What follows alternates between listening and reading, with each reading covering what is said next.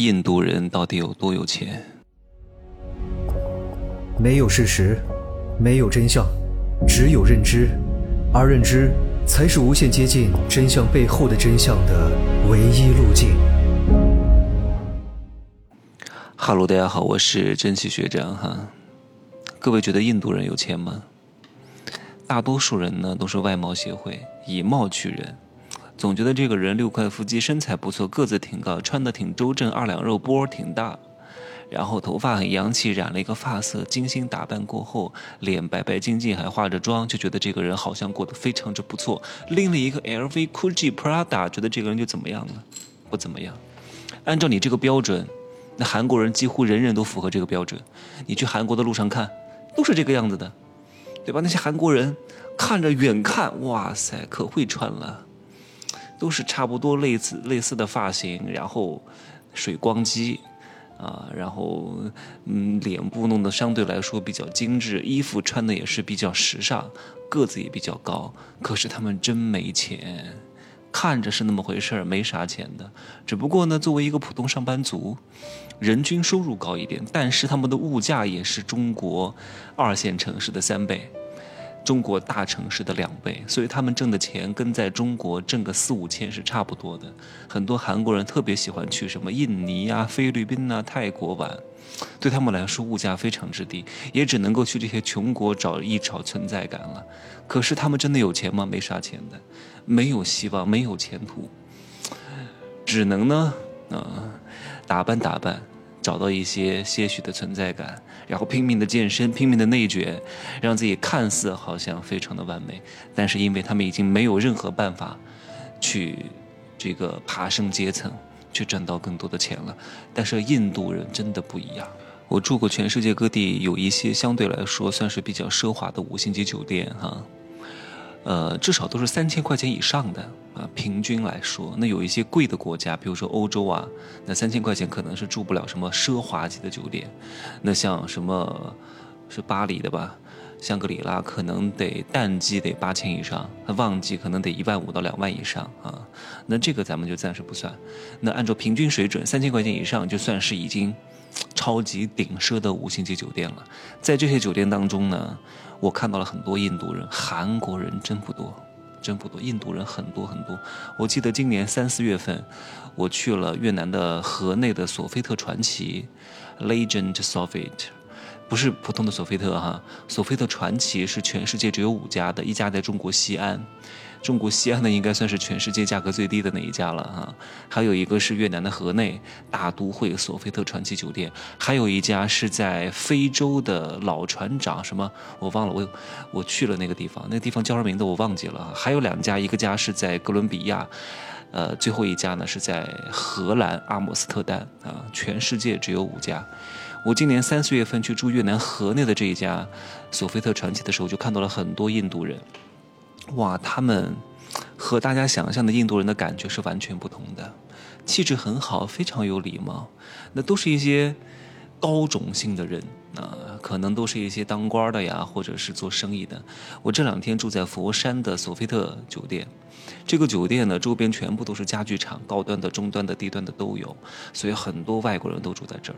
但百分之九十以上的外国人，我看了一下哈，这家酒店的生意怎么这么好？晚上的自助餐全都满的，都满的，各位，这不是五六百块钱的酒店啊，居然都是满的，晚上七百八十八一位，满的，各位，难以想象吧？都要排队，早上吃早餐排队满的，几乎百分之五十以上全部都是印度人，哇，都是过来选家具的，拖着一家老小全都过来，而且呢，我今天。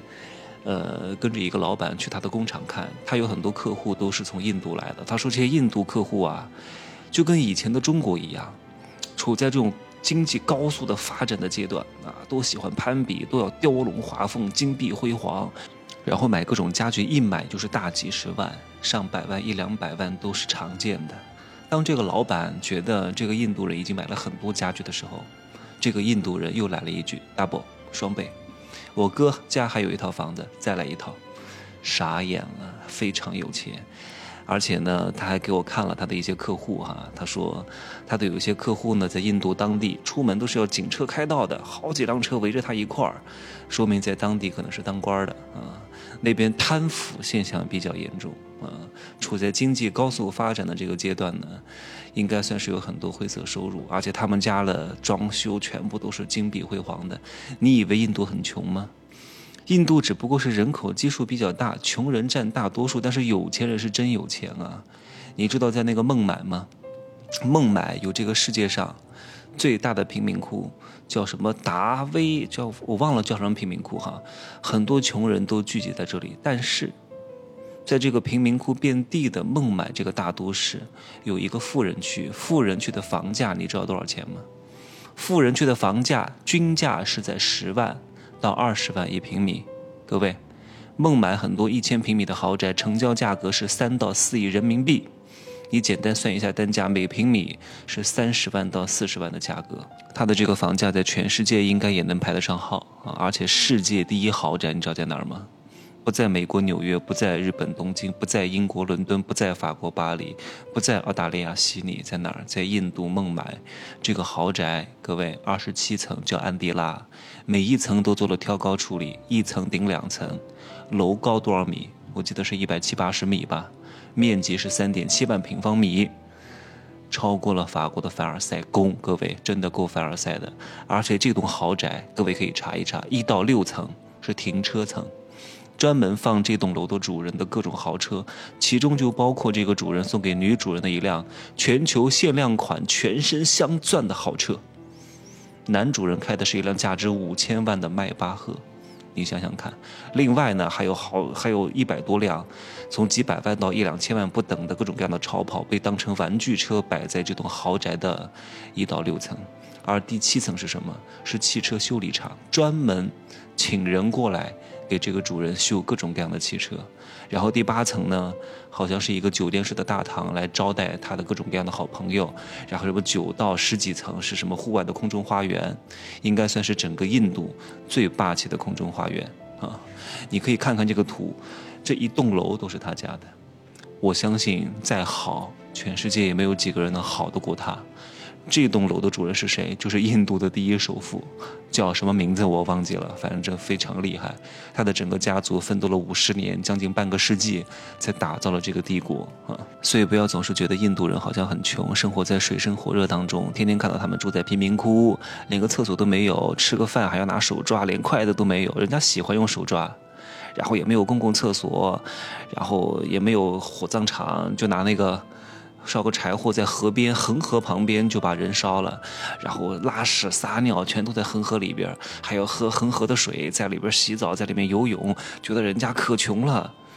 那是因为你没有去过，那是因为你看到的只是片面啊！你觉得你生活的很好，那是因为你只是看到你生活的好的一面，老是拿中国上海去和别的国家比。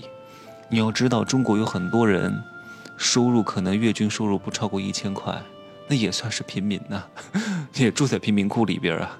你看看很多那种，那种街道上面啊，你看着好像靠马路旁边那个楼刷的很很新很新，但是你细看一下，它只是刷了靠近马路的那一面，里边都没有刷，都是非常老破旧的房子，对不对？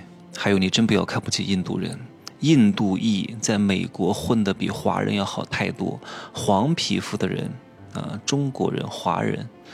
在美国混，看似好像人人平等，但其实会有一些隐形的歧视，会有看不见的天花板的。你就能升到中层，你再往上走很难很难很难很难。你想当什么美资公司的 CEO 啊，哪怕是总监级别的人物，几乎都是不可能的，顶多就是当个经理。但是有很多印度裔的人都是可以混到美国大公司的头把交椅啊，董事会成员啊。首席执行官啊，首席财务官啊，对吧？因为他们本身英语就算是他们的母语，而且印度人他比较善于表达，沟通能力很强。这一点华人天生有点欠缺，不善于表达，比较内敛，而且母语不是母语，不，英语不是母语，天然的就会欠缺一点点。所以这点上，印度。确实很厉害，而且印度的理工专业非常牛逼，什么工程师啊，什么电子信息技术啊都非常厉害。印度有一个很厉害的大学叫印度理工大学，还是叫孟买理工大学，我忘记了。反正这所学校非常牛啊，差不多和 MIT 在某一个领域能够并肩齐驱了。MIT 就是麻省理工学院啊，行吧。今儿呢就说这么多，我明天呢就回成都了。回成都呢，拿几套上台颁奖当评委的衣服，然后就赶到北京去，好吧？就说这么多，今天拜拜。